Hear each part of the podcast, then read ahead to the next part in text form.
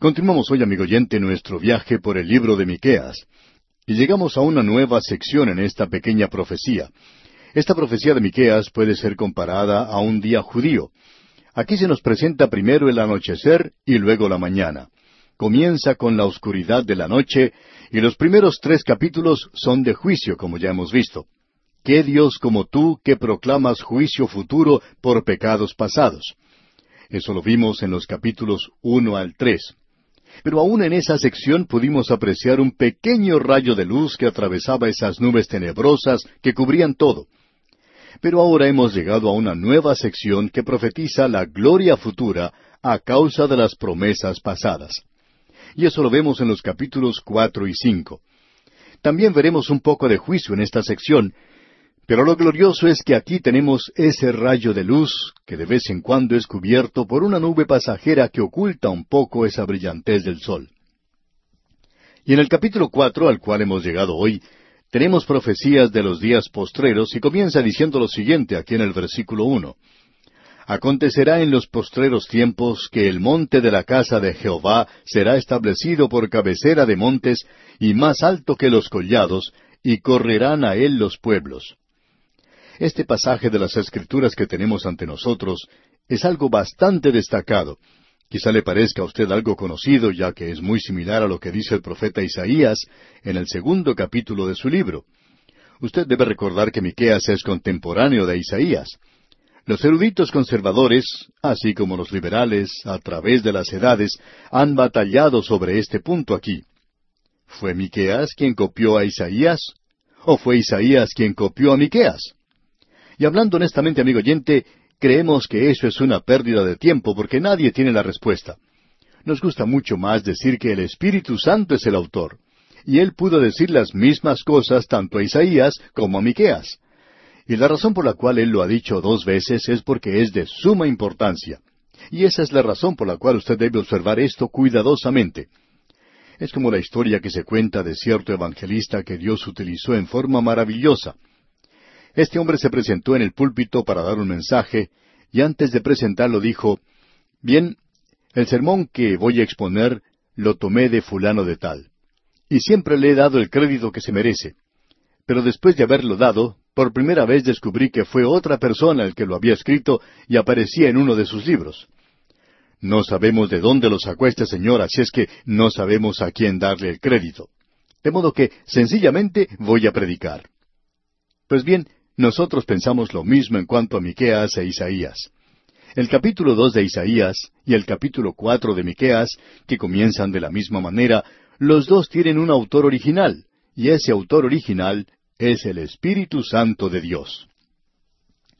Pero notemos ahora al entrar a este capítulo cuatro, que este versículo en particular comienza diciendo algo que establece un contraste con lo que se ha dicho antes.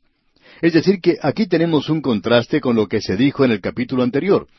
Por supuesto, nos estamos refiriendo a la última parte del capítulo tres.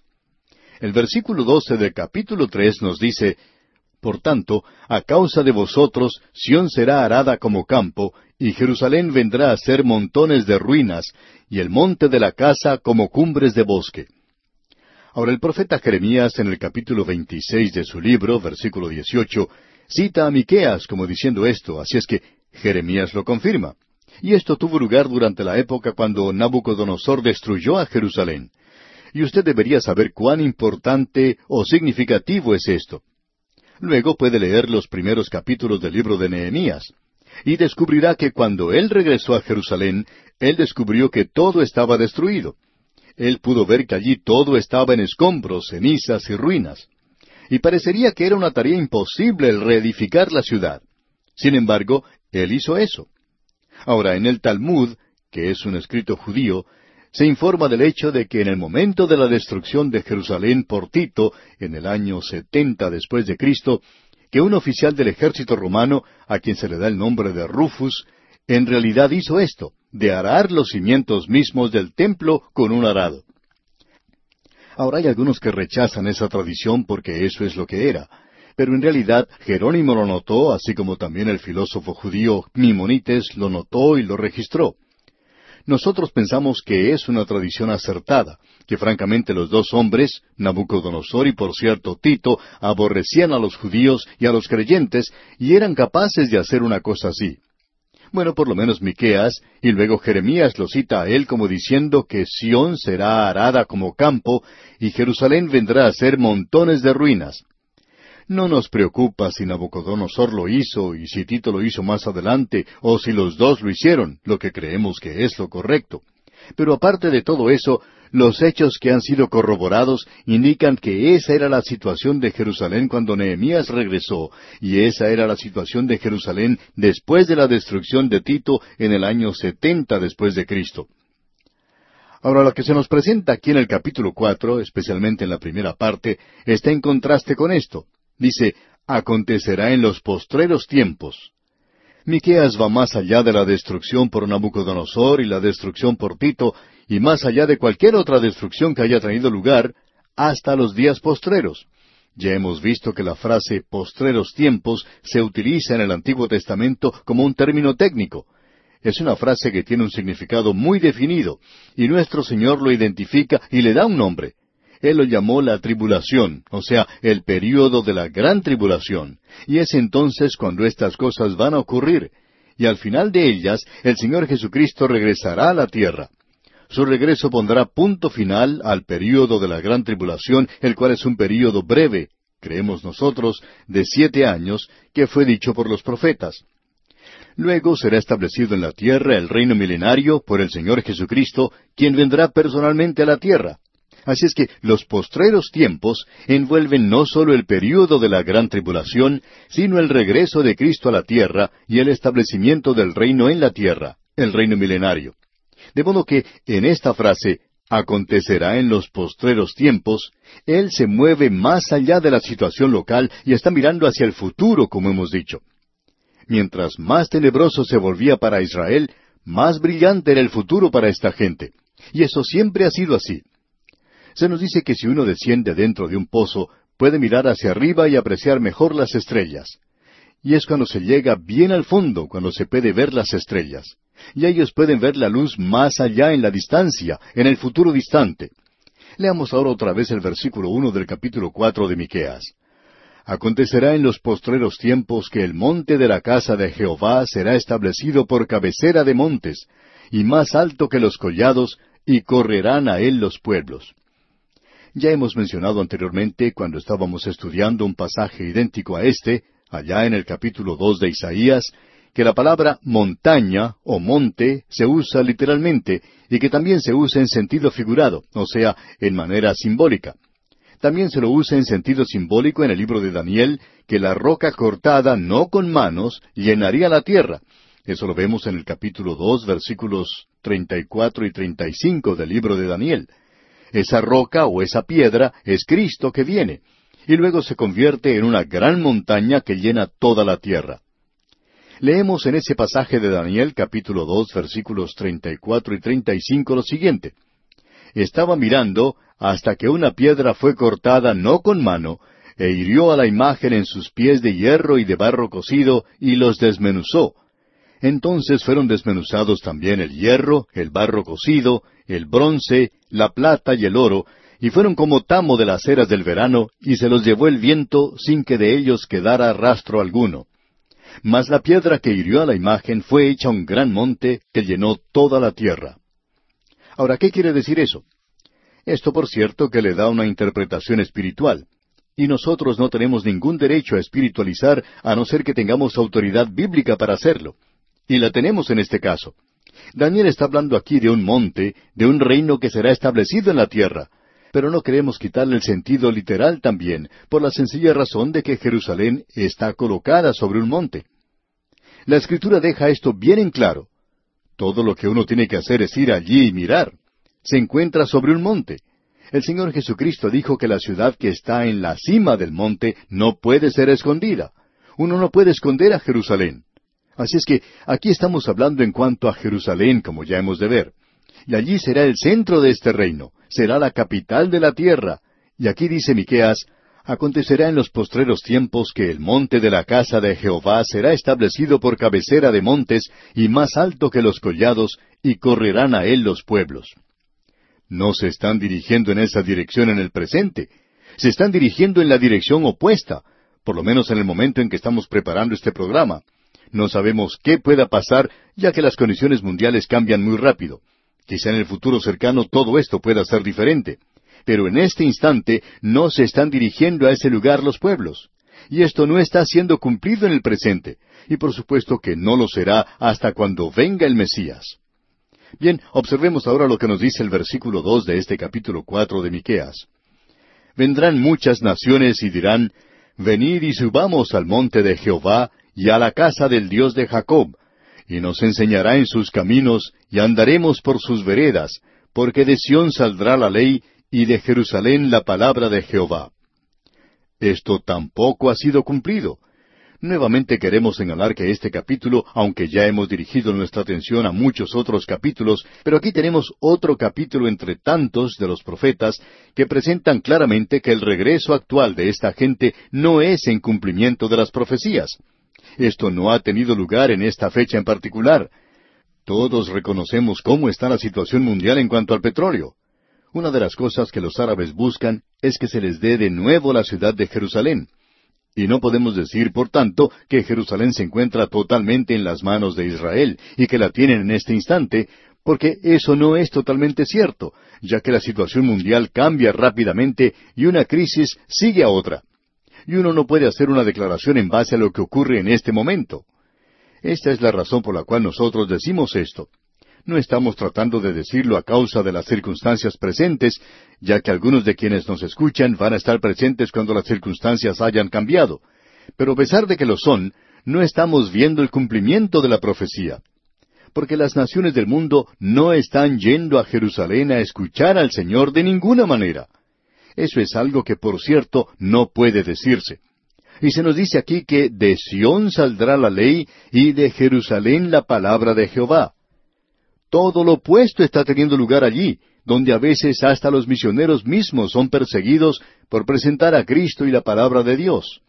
La palabra de Dios no está corriendo o esparciéndose en Jerusalén o desde allí para el resto del mundo. No sabemos cuántas veces es necesario decir lo mismo, pero en el día de hoy existe algo que es sensacionalista, y después de todo lo que hemos escuchado en la profecía, uno tiene que regresar y volver a la misma cosa porque hay muchos que son atraídos con este tema de la profecía. A ellos les llamamos niños cristianos. Pequeños niños cristianos que aún necesitan el biberón creen en eso. Quieren que su biberón les sea presentado caliente y dulce. Por tanto, es bueno y estamos bien convencidos del cumplimiento de la profecía e indica que el fin está muy cerca. Hay algunos que hasta han fijado fechas, pero nadie sabe. Creemos que nos estamos acercando al fin. Pero amigo oyente, no tenemos información directa del Señor en cuanto a esto, ni tampoco interpretamos la profecía de esta manera. Nos gustaría que los hermanos consideraran toda la profecía. ¿Por qué no recorrer toda la Biblia y considerar todas estas cosas aquí? Eso es lo que nosotros tuvimos que hacer en este programa de A través de la Biblia. Es algo muy obvio cuando uno ve una profecía como esta que no se puede decir que está cumpliéndose en el presente. Según sabemos, las sociedades bíblicas en Jerusalén no están imprimiendo Biblias en ese lugar y enviándolas a todas partes del mundo. Eso es algo que no puede uno hacer en ese lugar en el presente. Es prácticamente imposible hacer circular los Nuevos Testamentos desde ese lugar. La palabra de Dios no está saliendo de Jerusalén en el presente. Así es que no construyamos un complejo emocional aquí, que porque ciertas cosas han sucedido que ya estamos viendo la profecía cumplida. Solo queremos saber cuáles profecías están siendo cumplidas. Esta no está siendo cumplida. Ahora el versículo tres de este capítulo cuatro de Miqueas comienza diciendo Y él juzgará entre muchos pueblos, y corregirá a naciones poderosas hasta muy lejos, y martillarán sus espadas para asadones y sus lanzas para hoces. ¿Quién es este? Bueno, es el Señor Jesucristo, es el Mesías, cuando Él regrese a la tierra por segunda vez, él no lo ha hecho todavía. Y estas cosas no van a suceder hasta cuando Él regrese. Y martillarán sus espadas para asadones y sus lanzas para hoces. Esto aparece escrito allá en las Naciones Unidas.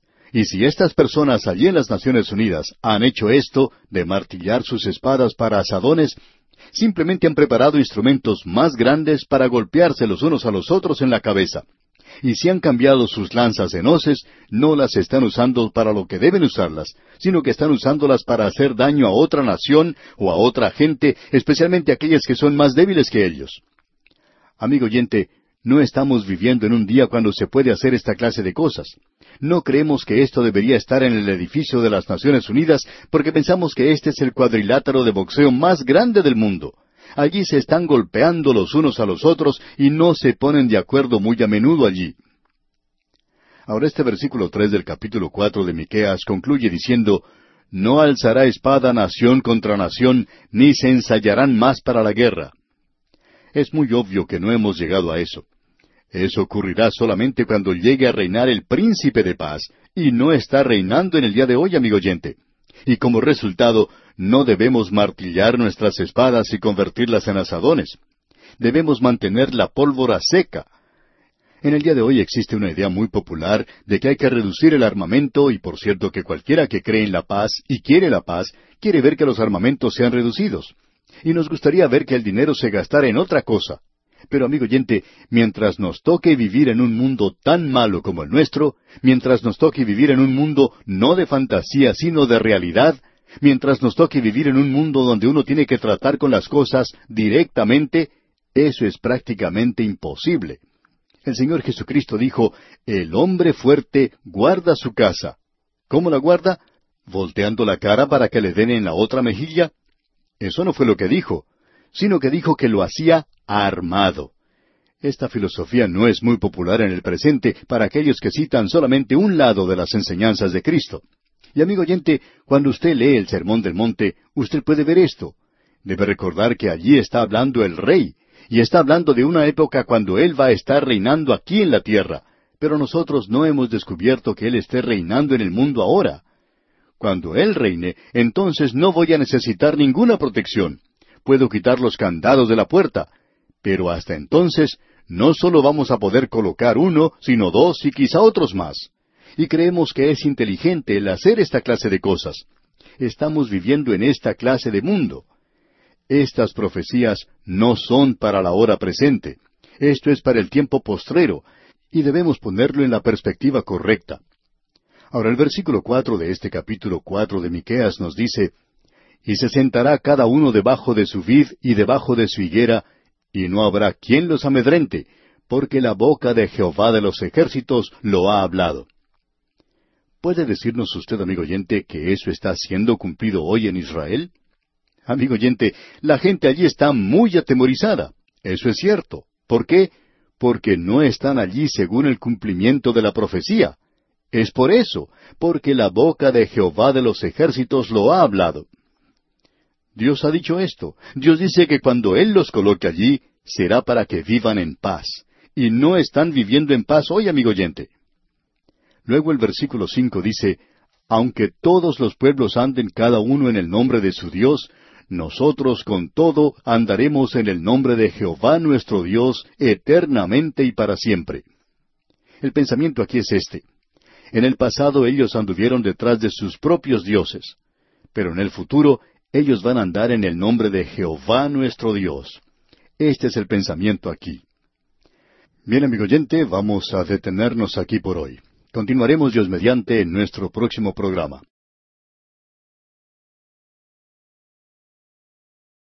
Continuamos hoy, amigo oyente, nuestro viaje por el libro del profeta Miqueas. Y volvemos a este maravilloso capítulo cuatro, y vamos a comenzar nuestro estudio a partir del versículo seis hemos podido apreciar en este capítulo cuatro que el tema ha cambiado. Ha pasado de las tinieblas de la noche a la luz del día. Pasarán una o dos nubes bajo el sol en esta sección, pero en su mayor parte será tan brillante como la luz del mediodía. Aquí tenemos en realidad una gran profecía del reino milenario. Y el cuadro que se nos da aquí es del día cuando Dios hará que ellos regresen a la tierra prometida. Miqueas va a presentar esto de una manera muy clara en esta sección que comienza aquí con el versículo seis. Y hasta este punto llegamos en nuestro programa anterior. Leamos entonces este versículo seis. Dice, en aquel día, y aquí volvemos a tener esta otra referencia a los postreros días, el día de Jehová. Eso lo pudimos apreciar allá en el libro de Oseas. Vimos que el primero de los profetas que escribieron, así como todos los demás profetas mayores, utilizaron ese término. El día de Jehová es un término específico y comienza con la gran tribulación, con la noche, de la misma manera en que este libro comenzó con la oscuridad o tinieblas del juicio, y luego avanza hacia la luz de un nuevo día, ese día milenario que amanecerá sobre esta tierra. Leamos una vez más el versículo seis. En aquel día, dice Jehová, juntaré la que cojea. Ahora, ¿quién es esa? ¿Quién es la que cojea? Bueno, es la nación de Israel. Y continúa en el mismo versículo seis, y recogeré la descarriada y a la que afligí. Parecería como si Dios tomara la responsabilidad, o digamos que Él se echa la culpa por lo que ha sucedido a la nación de Israel. Un pastor estaba conversando en una ocasión con un judío que había escapado de la persecución nazi. Este hombre había escapado de la muerte, aunque le había tocado estar en un campo de concentración. Y este hombre se había convertido en un ateo y se preguntaba, ¿dónde estaba nuestro Dios? Y también decía, ¿Por qué no nos ayudó durante ese tiempo de dificultad? ¿Por qué no nos libró? Y el pastor le respondió, Bueno, para decir verdad, creo que él estaba por allí. Quizá a usted le guste acusarle por lo que le ha sucedido. Y este hombre le respondió, Por cierto que lo hago. Si existe un Dios, él tendría que haber respondido. Y el pastor le dijo, No, señor, ustedes ya han tenido la oportunidad y mucho antes que nosotros. Porque cuando ustedes tuvieron un conocimiento del Dios vivo y verdadero de todas las naciones, nuestra propia gente, nuestros antepasados, eran paganos, algunos vivían en tribus. Esta gente era ignorante, atea, cuando ustedes ya tenían la luz. Algunos de ustedes llevaron esa luz a nuestro propio pueblo en aquellos días, por lo cual estamos muy agradecidos. Y el pastor continuó diciendo, en uno de sus propios libros, Dios presenta esto de una manera muy clara, y Él no solo presentó esto en un libro, sino que lo presentó de una manera muy clara con mucho énfasis, diciendo, Yo he afligido a Israel. Usted puede acusar a Dios en ese sentido, pero si usted lo lee todo, descubrirá no solo que se le puede acusar a Él, sino que Él también dice, Aún no he terminado con ustedes. Él tiene el propósito de juntarlos otra vez y para entonces ustedes ya habrán aprendido la lección. Aparentemente no la han aprendido todavía, que ustedes no pueden volver la espalda al Dios vivo y verdadero, especialmente con el conocimiento que ustedes tienen, sin ser castigados. Este es el universo de Dios, y ustedes tienen conocimiento de esto, pero ustedes rechazan ese conocimiento. Y por supuesto, esa es la posición y la condición en que muchas naciones se encuentran en el presente. Y eso es lo que nos alarma, la ignorancia de la palabra de Dios en el presente, y no solo la ignorancia, sino la indiferencia hacia la palabra de Dios, y también la burla y la liviandad con que se toma la palabra de Dios. A veces uno escucha que algún cómico sale diciendo, el diablo me hizo hacerlo. Y no es así. Eso ocurrió porque usted tiene una vieja naturaleza que es tan mala y tan alienada y tan alejada de Dios como puede estar. Así es que no le eche la culpa al diablo por la clase de persona que usted es. Es porque usted tiene esa vieja naturaleza. Esa es la razón. Y luego otros dicen, te voy a acusar ante Dios. Usted no podrá acusar a nadie ante Dios, amigo oyente.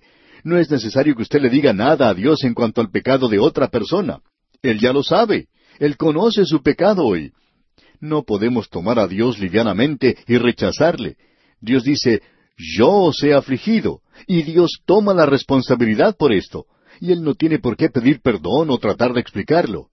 Creemos que Él lo hizo, y esto debería ser una advertencia para nosotros en nuestras naciones. Luego Él dice aquí en el versículo siete de este capítulo cuatro de Miqueas, y pondré a la coja como remanente. Permítanos dedicar algo de tiempo a esta palabra remanente. Después de todo, a través de los largos años de la historia de la nación de Israel, esta nación nunca adoró un ciento por ciento a Dios. Tenemos nuestras dudas de que aun en el tiempo de mayor apogeo, que uno pudiera decir que un ciento por ciento de los miembros de esta nación se habían vuelto hacia Dios. Siempre había un remanente, siempre ha guardado un remanente. Fue en realidad un remanente el que entró a la tierra de los que habían salido de Egipto. Las generaciones que salieron de Egipto no entraron a la tierra prometida, sino que fueron sus hijos quienes lo hicieron. Siempre era ese remanente el que Dios salvaba. Aún ocurrió eso en los días de Elías. Elías era muy pesimista. Él dijo, y solo yo he quedado. Sin embargo, Dios tuvo que responderle, y yo haré que queden en Israel siete mil cuyas rodillas no se doblaron ante Baal y cuyas bocas no lo besaron. Estos estaban huyendo de Acab y Jezabel, tenemos que decir eso, y Elías no sabía en cuanto a ellos. Y pensamos que dos cosas ocurren hoy. Pensamos que hoy hay muchos más creyentes de lo que nos imaginamos, porque creemos que aquellos, como estos siete mil, son personas que escuchan nuestro programa, pero nunca nos escriben. Alguien ha dicho que solamente uno de cada diez mil oyentes escribe una carta a un programa radial. Se nos ha dicho que quizá nuestro programa tenga un promedio un poco mejor que eso, pero no mucho más. Uno de cada diez mil. No sabemos nada en cuanto a ellos.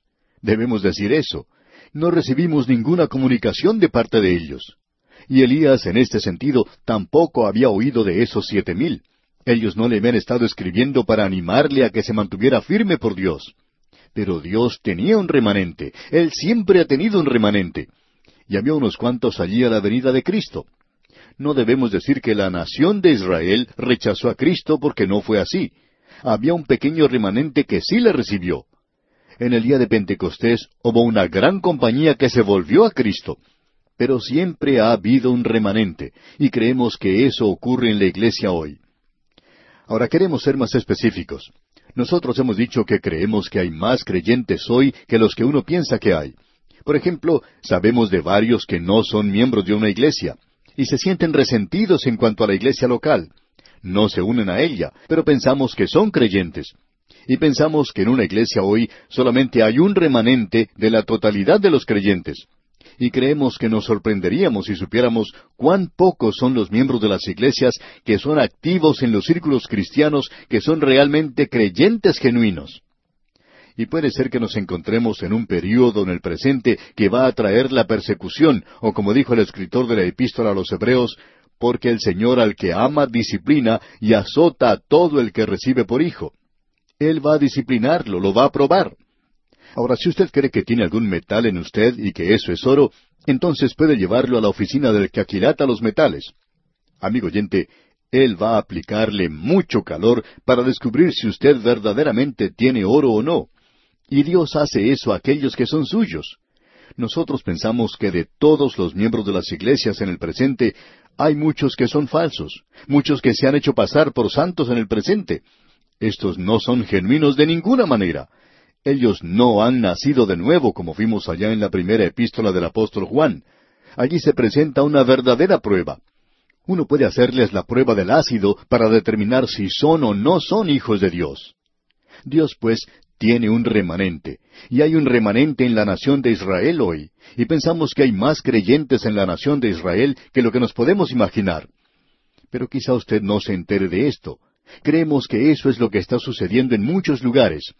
Opinamos que una de las cosas que está evitando que mucha gente se una a las iglesias son las acciones de algunos de los miembros de ellas. Creemos que es necesario que tengamos mucho cuidado, como miembros de una iglesia, de no cerrarle la puerta a algunos en el mismo instante en que estamos tratando de demostrar lo evangelísticos que somos, ya que de esa manera estamos cerrándole la puerta a muchos creyentes. Ahora esta palabra remanente es una palabra muy importante en las Sagradas Escrituras, y esperamos que usted no pase demasiado rápido sobre ella.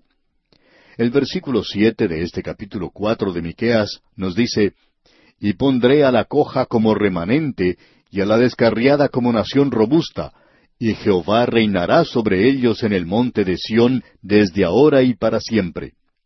Eso no ha sucedido aún. Como podemos apreciar, esta profecía no ha sido cumplida.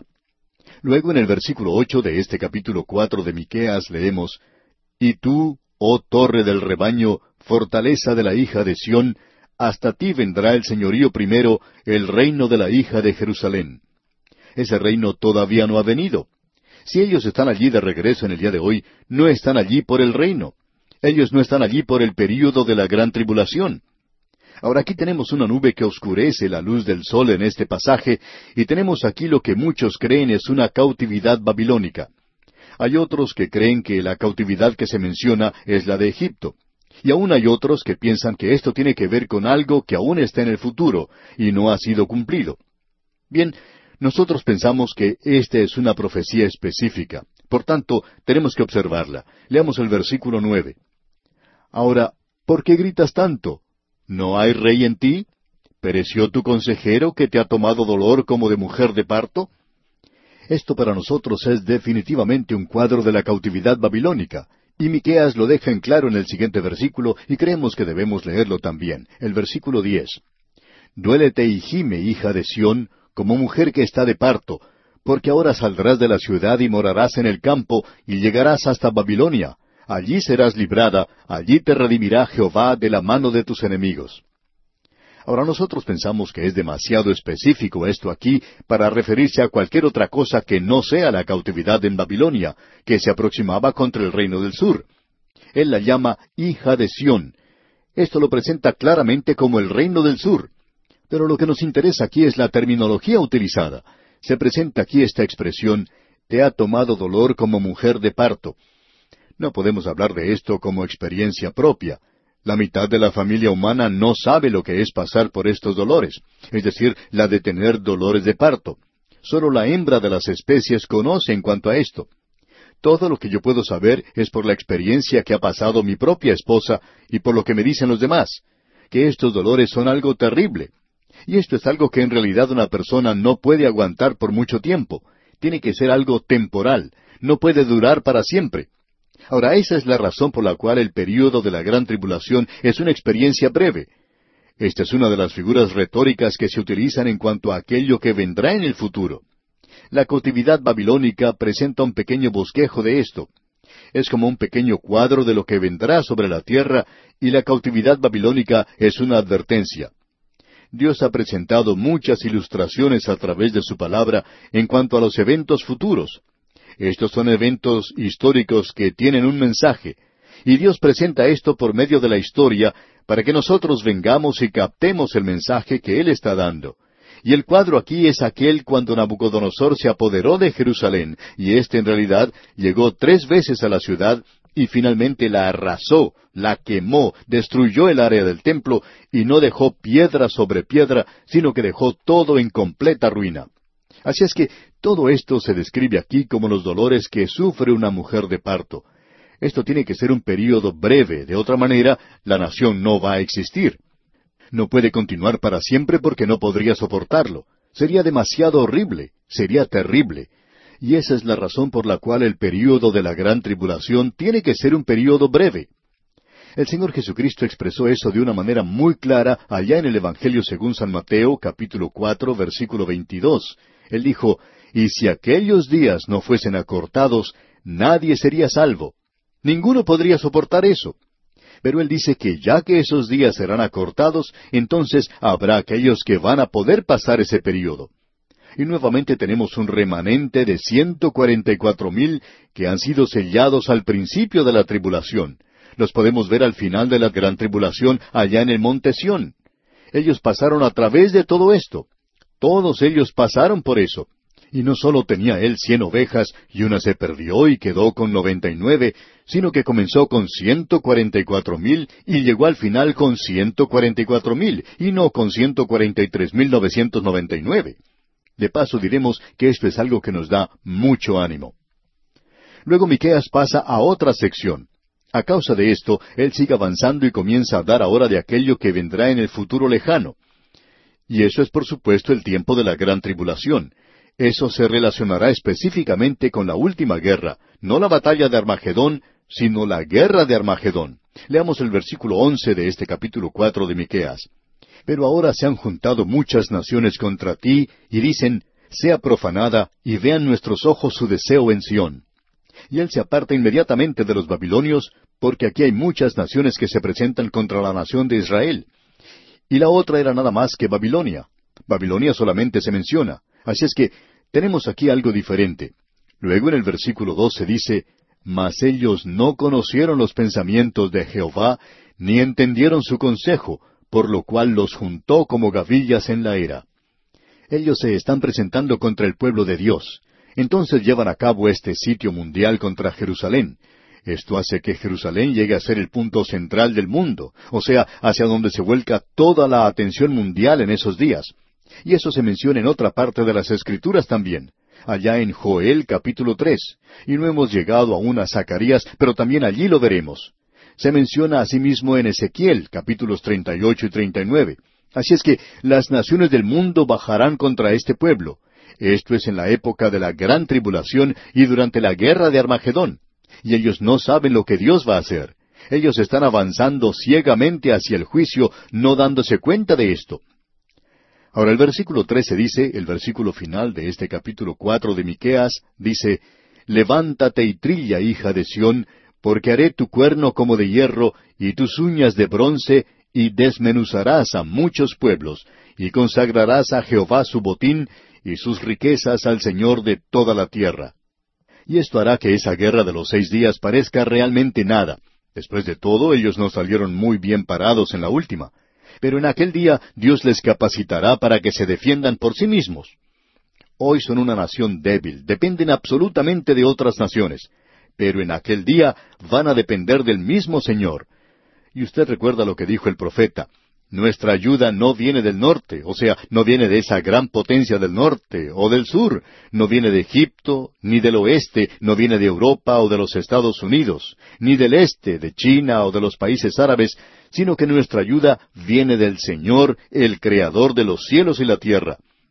Y esto mira hacia el futuro, hacia aquel día y hacia aquella hora de la guerra que concluye el período de la gran tribulación, la guerra de Armagedón. Y con esto, amigo oyente, concluimos el capítulo cuatro de Miqueas. En nuestro próximo programa comenzaremos nuestro estudio del capítulo cinco. Continuamos hoy, amigo oyente, nuestro recorrido por el libro del profeta Miqueas. Y al entrar en el estudio del capítulo cinco, vemos que tenemos un nuevo tópico. Aquí se habla de la profecía en cuanto a la primera venida de Cristo. En el capítulo anterior vimos las profecías concernientes a los días postreros. Ahora aquí tenemos las profecías de la primera venida de Cristo, que por supuesto es antes de la segunda venida y del establecimiento del reino. Este primer versículo que vamos a leer probablemente pertenece al capítulo anterior que hemos leído, al capítulo cuatro. En la Biblia hebrea es parte de ese capítulo anterior. No sabemos cómo llegó a pertenecer al capítulo cinco, y no creemos que debería estar allí. El primer versículo, pues, de este capítulo cinco dice, Rodéate ahora de muros, hija de guerreros. Nos han sitiado. Con vara herirán en la mejilla al juez de Israel. En nuestro estudio anterior usted recordará que vimos que Miqueas describe al principio del versículo nueve del capítulo cuatro la cautividad babilónica, y luego proyecta eso a los días postreros es decir, al período de la gran tribulación y la guerra de Armagedón. Y este último versículo de esta sección ahora regresa a eso y vemos que es identificado con la cautividad babilónica, en realidad con el fin de esa cautividad. Y la referencia que tenemos aquí no es al Señor Jesús. Hay aquellos que opinan que el Señor Jesús es mencionado aquí en el versículo uno cuando dice, con vara herirán en la mejilla al juez de Israel. Usted notará cuando lee el relato del Evangelio que a él se le golpeó en el rostro con las manos, y no fue un poder extranjero el que lo hizo, sino su propio pueblo, la noche que él fue arrestado y cuando fue llevado al tribunal. Allí es donde fue golpeado en su rostro. Así es que esto no tiene ninguna referencia a la venida de Cristo la primera vez cuando él fue maltratado de tal manera. Hay otros pasajes que sí se refieren a esto, pero no este en particular. Probablemente esto se refiere al fin del reino davídico, de esa época en particular, es decir, hasta la cautividad babilónica. Si usted lee el capítulo 25 del segundo libro de Reyes, en el versículo siete dice, Degollaron a los hijos de Sedequías en presencia suya, y a Sedequías le sacaron los ojos, y atado con cadenas lo llevaron a Babilonia. Creemos que esta es una referencia a este instante, por cierto que se puede aplicar aquí y esto demuestra lo que parece ser el final del linaje de David, porque Sedequías no era un descendiente directo.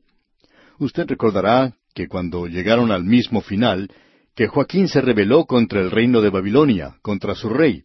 En efecto, le hizo frente al principio. Entonces el rey de Babilonia, Nabucodonosor, le llevó en cautividad.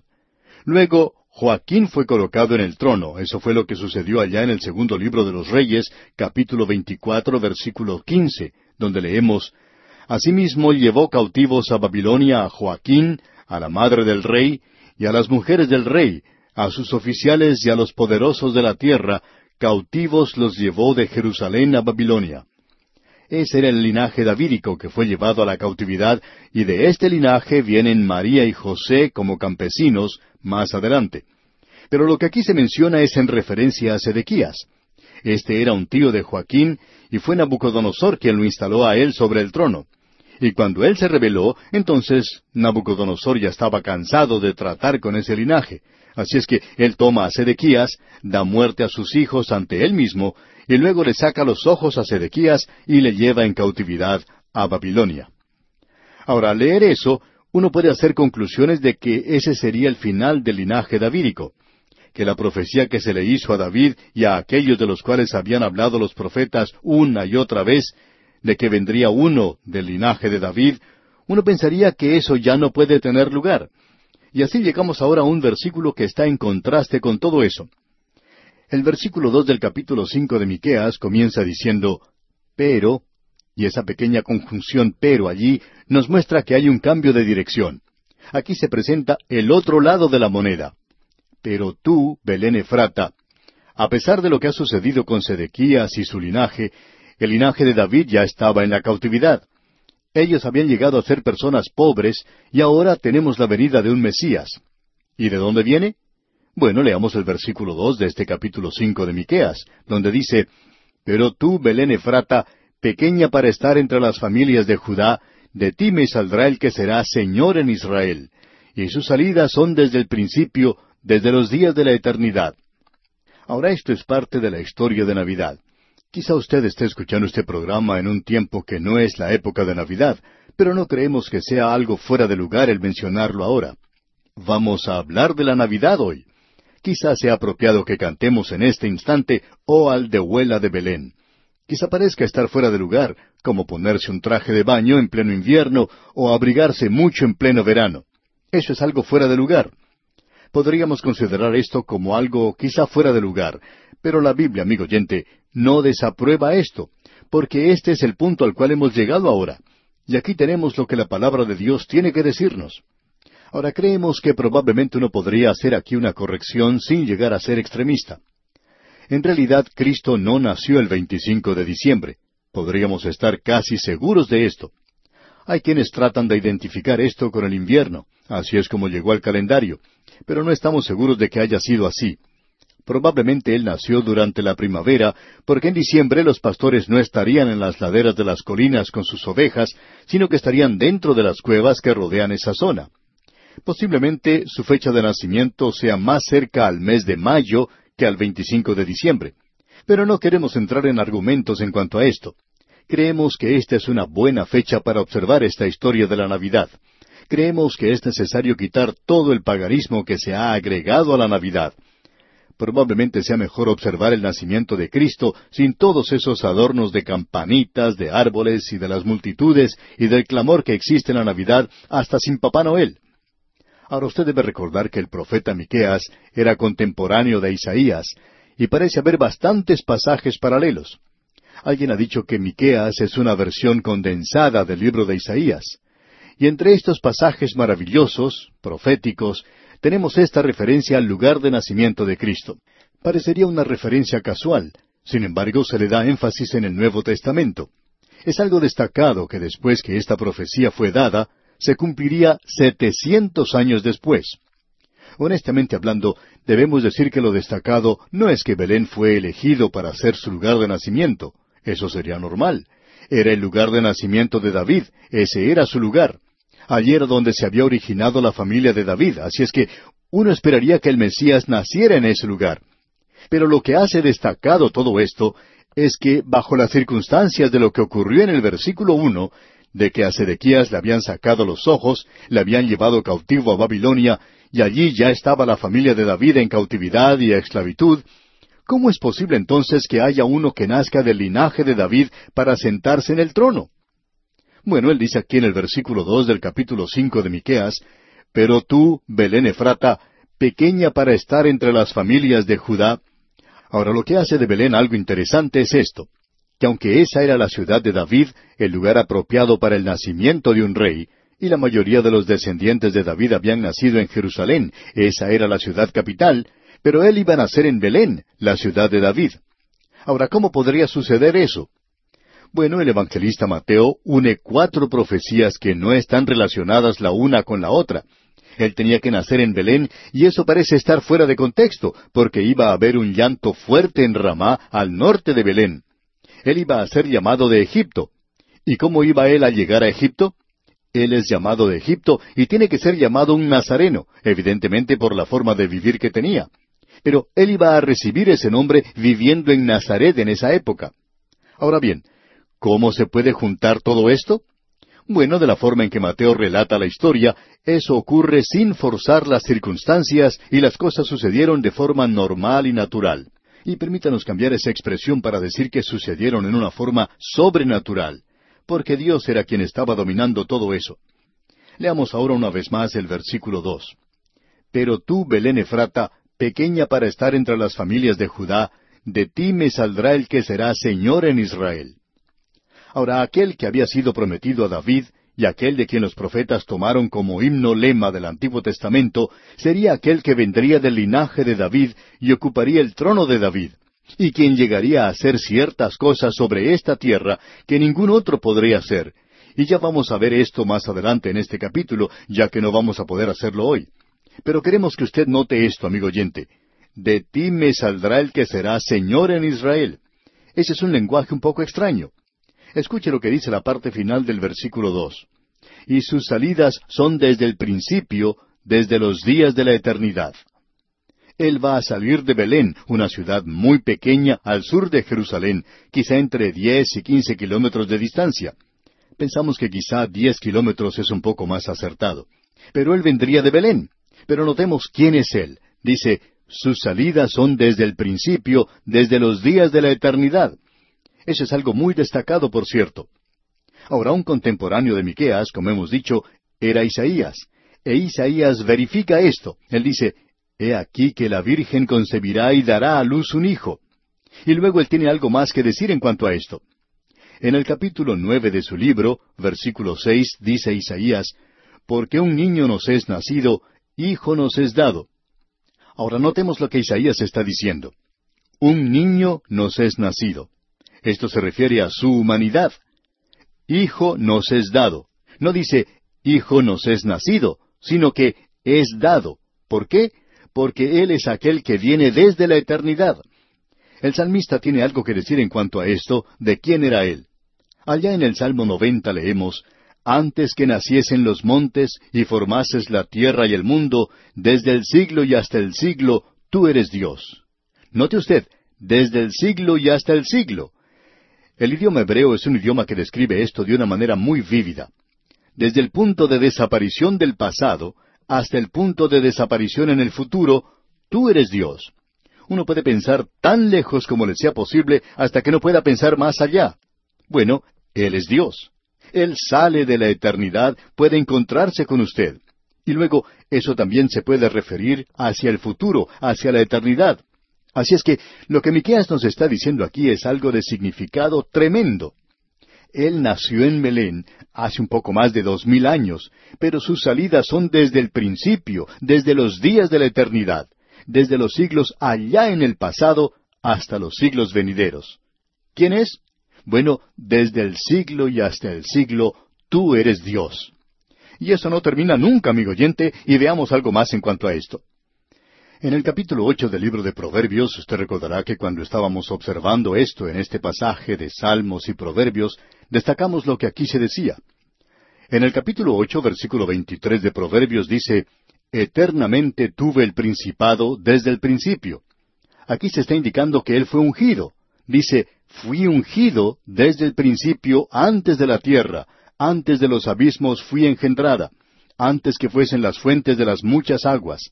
Antes de que ocurriera cualquier creación, Él ya era Dios. Sin embargo, Él vino a la creación, a un lugar muy pequeño, por cierto, a un pueblo llamado Belén. Y quizá uno se pueda confundir con otro Belén que estaba un poco más al norte.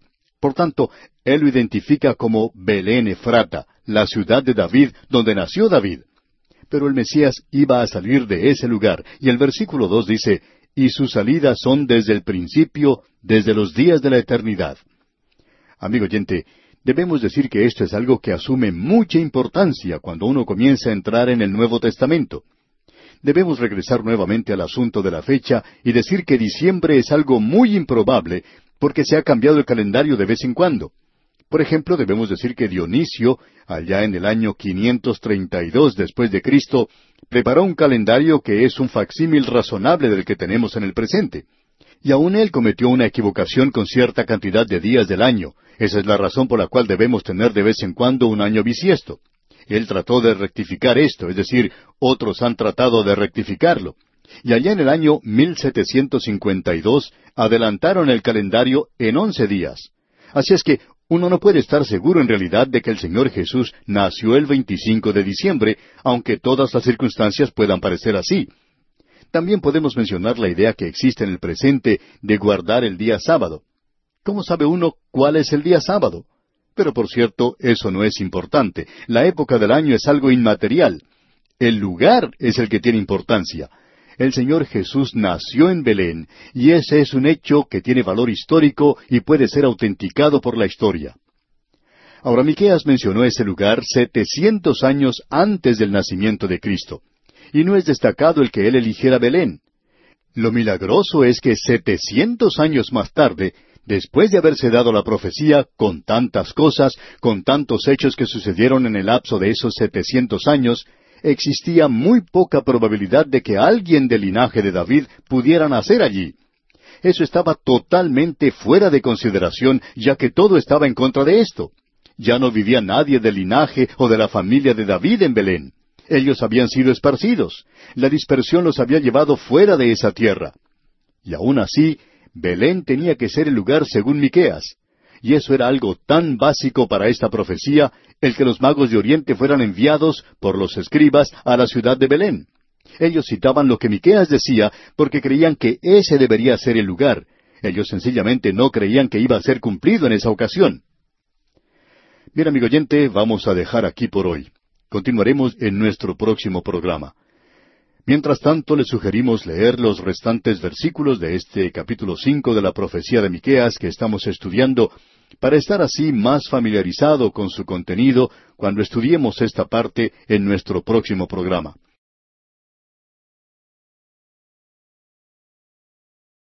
Continuamos hoy, amigo oyente, nuestra marcha por el libro de Miqueas y estamos en el capítulo cinco y vamos a continuar viendo hoy lo que comenzamos a ver en el programa anterior. Debemos regresar un poquito a ver lo que vimos antes para unir esto con nuestro programa anterior y tener una mejor idea de lo que está ocurriendo aquí. Dijimos que el versículo uno del capítulo cinco en realidad pertenece al capítulo cuatro. Así es como se nos presenta en el texto hebreo en el capítulo cuatro. Pero eso revela la condición de la familia de David en la época de la cautividad babilónica. Ellos habían ido a la cautividad, y Sedequías, quien era de la familia de David, pero era nada más que un tío del rey Joaquín, había sido llevado a la cautividad también, y los conquistadores le habían sacado los ojos. Todos los hijos de Sedequías también fueron asesinados. Ahora alguien podría llegar a la conclusión de que este era el fin de la familia de David. Pero allí no terminó la familia de David. Vimos en el versículo dos que en Belén habría de nacer alguien en el linaje de David. Y el Nuevo Testamento, por supuesto, toma esta historia y la expande.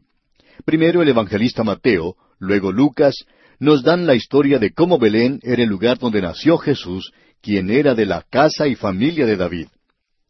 Ahora leamos otra vez el versículo dos de este capítulo cinco de Miqueas, que dice Pero tú, Belén Efrata, pequeña para estar entre las familias de Judá, de ti me saldrá el que será Señor en Israel, y sus salidas son desde el principio, desde los días de la eternidad. Queremos recorrer algo del terreno que no cubrimos en el programa anterior. El lugar donde Jesús debía nacer era Belén. Y al mirar hacia atrás lo vemos como historia.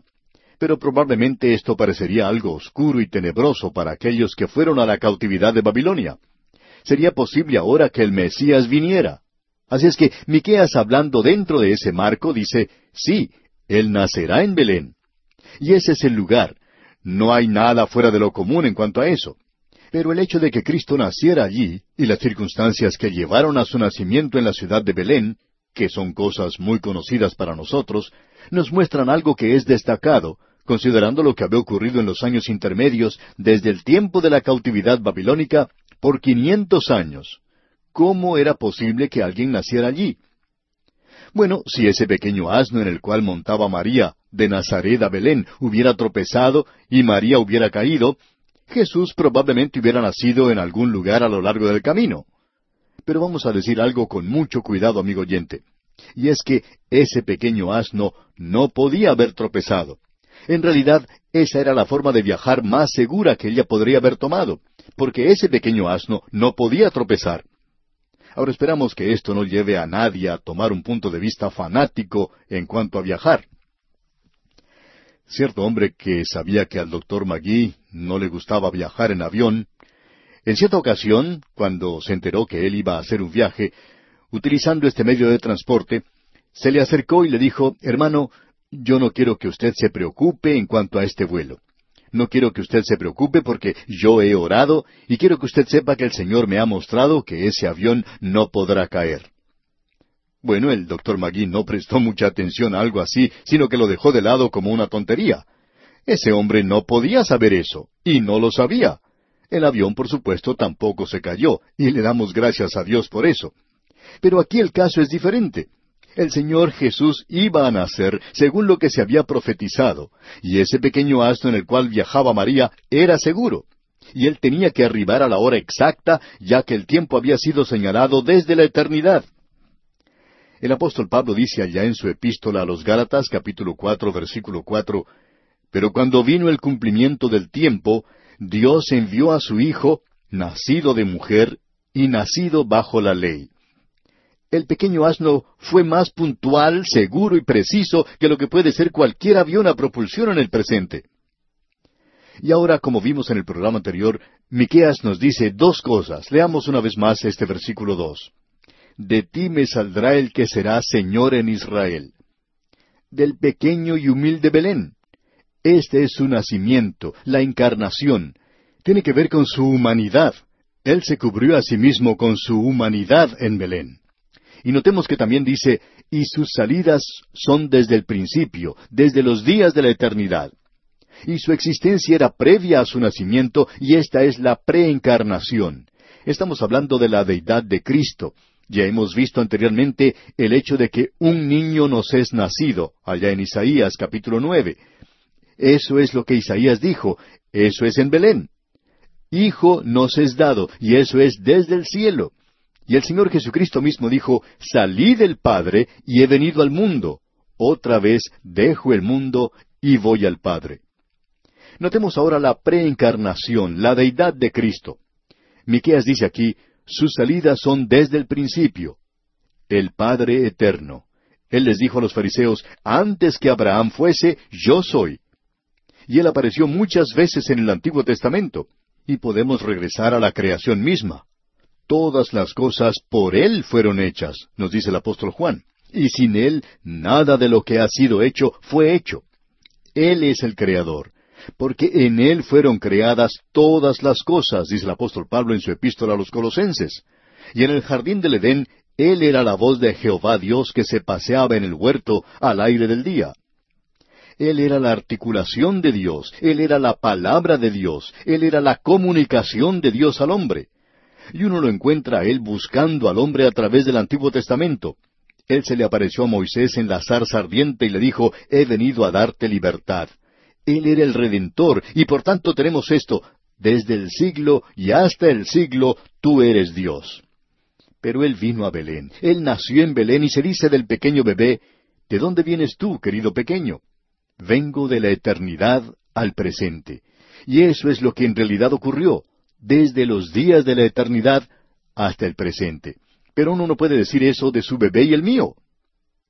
Luego se habla de su humanidad, su encarnación. De ti me saldrá el que será Señor. Y cuando el Señor fue a Belén, Él obtuvo algo que no había tenido antes. Él recibió el nombre de Jesús. Él había recibido la humanidad. Él era Jehová. Ese era el nombre de la deidad, pero ahora es Jesús y es el Salvador. Él fue a Belén para salvar. Y usted recuerda lo que los ángeles dijeron a los pastores. Lo encontramos en el Evangelio según San Lucas capítulo dos versículo once, donde dice, que os ha nacido hoy en la ciudad de David un Salvador que es Cristo el Señor. Mateo dijo que su nombre era Emmanuel, que significa Dios con nosotros, pero le llamaréis su nombre Jesús. Y él no puede ser Jesús a no ser que él sea Emmanuel, lo que quiere decir Dios con nosotros. Él tiene que ser un hombre para ocupar nuestro lugar, para ser nuestro representante, para morir una muerte sustitutoria. Y quizá, ya lejos de la Navidad, sin todos los ruidos que acompañan estas fiestas, podemos tener un punto de vista que no podíamos tener antes porque estábamos tan ocupados comprando cosas para la Navidad. El Señor Jesucristo no vino a ser comprador de artículos o a hacer compras. Vino a salvar, amigo oyente. Hay quienes están tratando de quitar a Cristo de la Navidad. Pero, amigo oyente, creemos que podemos decir que ante nosotros tenemos un versículo que es realmente maravilloso. Y simplemente hemos tocado la superficie de esto. Continuamos ahora avanzando en este capítulo cinco de Miqueas, y al seguir adelante llegamos a un intervalo que tiene lugar entre el momento cuando él nació y su rechazo, hasta cuando él regrese como rey para reinar en esta tierra. El versículo tres de este capítulo cinco de Miqueas nos dice Pero los dejará hasta el tiempo que dé a luz la que ha de dar a luz, y el resto de sus hermanos se volverá con los hijos de Israel. Creemos que este es un versículo maravilloso. Alguien ha dicho que este es una referencia al nacimiento de Cristo. Por cierto que habla aquí del hecho de que María padeció y dio a luz. Pero uno no puede leer este pasaje sin darse cuenta que también está hablando de la nación de Israel. Y habla no sólo de su dispersión mundial, la cual le sobrevino por el juicio de Dios, sino de que ellos van a ser reunidos otra vez. Pero antes de ser reunidos, esa nación tiene que padecer dolores y ese padecimiento es el período de la gran tribulación por la cual deberán pasar ellos. Porque se nos dice aquí en el versículo tres, pero los dejará hasta el tiempo que dé a luz la que ha de dar a luz, y el resto de sus hermanos se volverá con los hijos de Israel. Y continúa en el versículo cuatro diciendo, y él estará y apacentará con poder de Jehová, con grandeza del nombre de Jehová su Dios, y morarán seguros, porque ahora será engrandecido hasta los fines de la tierra. Él es presentado aquí como el pastor que los alimenta. Amigo oyente, Él es el pastor de la iglesia y Él también es el pastor de la nación de Israel. Y Él es aquel que traerá a esta tierra lo que este mundo necesita. Uno habla de un regalo de Navidad. Bueno, cuando Él venga a esta tierra, entonces sí que traerá un regalo de Navidad. Y en el versículo cuatro aquí vemos que Él es el pastor, aquel que fue rechazado, aquel que nació en Belén. Y Él va a alimentar a su rebaño y no podemos pensar de ninguna otra cosa más maravillosa que el hecho de que Él es el pastor de su rebaño. Recuerde que Él dijo que tenía otras ovejas que no eran de su rebaño, pero eran de esta manada. Y eso habla de su cuidado, de su protección y de su salvación. En realidad, Él es el buen pastor que da su vida por sus ovejas. Y Él es el gran pastor que cuida sus ovejas hoy. Eso lo tenemos allá en el Salmo 23 y Él es el príncipe de los pastores que vendrá algún día. Y a propósito, todo su ministerio se presenta bajo el cargo de pastor. Y los gobernantes de Dios eran todos hombres que habían sido adiestrados como pastores, es decir, los principales. Moisés, por ejemplo, era un pastor antes que Dios le hiciera pastor de su pueblo. David era un pastor antes de llegar a ser el gran rey que fue. Ahora, ¿qué es lo que él va a traer como ese gran regalo de Navidad? Bueno, vamos a tener que seguir leyendo. El versículo cinco de este capítulo cinco de Miqueas nos dice Y este será nuestra paz, cuando el asirio viniere a nuestra tierra y cuando hollare nuestros palacios, entonces levantaremos contra él siete pastores y ocho hombres principales. Hay varias cosas que se presentan aquí que debemos notar. Pensamos que el asirio, como vimos allá en el libro de Isaías, presenta o destaca al enemigo que vendrá en los días postreros. Creemos que deberíamos presentar esto en plural en lugar de singular. Cuando los asirios vinieren a nuestra tierra y cuando hollaren nuestros palacios. Ellos eran tan brutales y fueron ellos los que tomaron el reino del norte y lo llevaron a la cautividad. Y aquí Miqueas dice que levantará siete pastores y ocho hombres principales. Ahora no queremos entrar en las matemáticas, pero es interesante lo que uno descubre al estudiar la palabra de Dios, que a veces se le da énfasis a ciertos números en las Sagradas Escrituras, especialmente a estos dos. Por ejemplo, tenemos en el libro de Proverbios, en el capítulo seis, versículo dieciséis, que dice Seis cosas aborrece Jehová, y aun siete abomina su alma. Es interesante notar cómo se ha desarrollado esto. También vemos que se utiliza en Eclesiastés, pero no podemos dedicar el tiempo para desarrollar este aspecto en particular aquí. Pero sí podemos notar que Dios los librará a ellos y será una liberación total. Quizá deberíamos leer en el libro de Eclesiastés allá en el capítulo once, versículo dos, y ver lo que se nos dice por un momento. Dice, reparte a siete y aun a ocho, porque no sabes el mal que vendrá sobre la tierra. En otras palabras, esto señala que Dios ha provisto adecuadamente. Y creemos que ese es el pensamiento que se nos da aquí. Cuando venga el enemigo, Dios estará listo para cuidar de los suyos. Ahora notemos lo que dice el versículo seis de este capítulo cinco de Miqueas.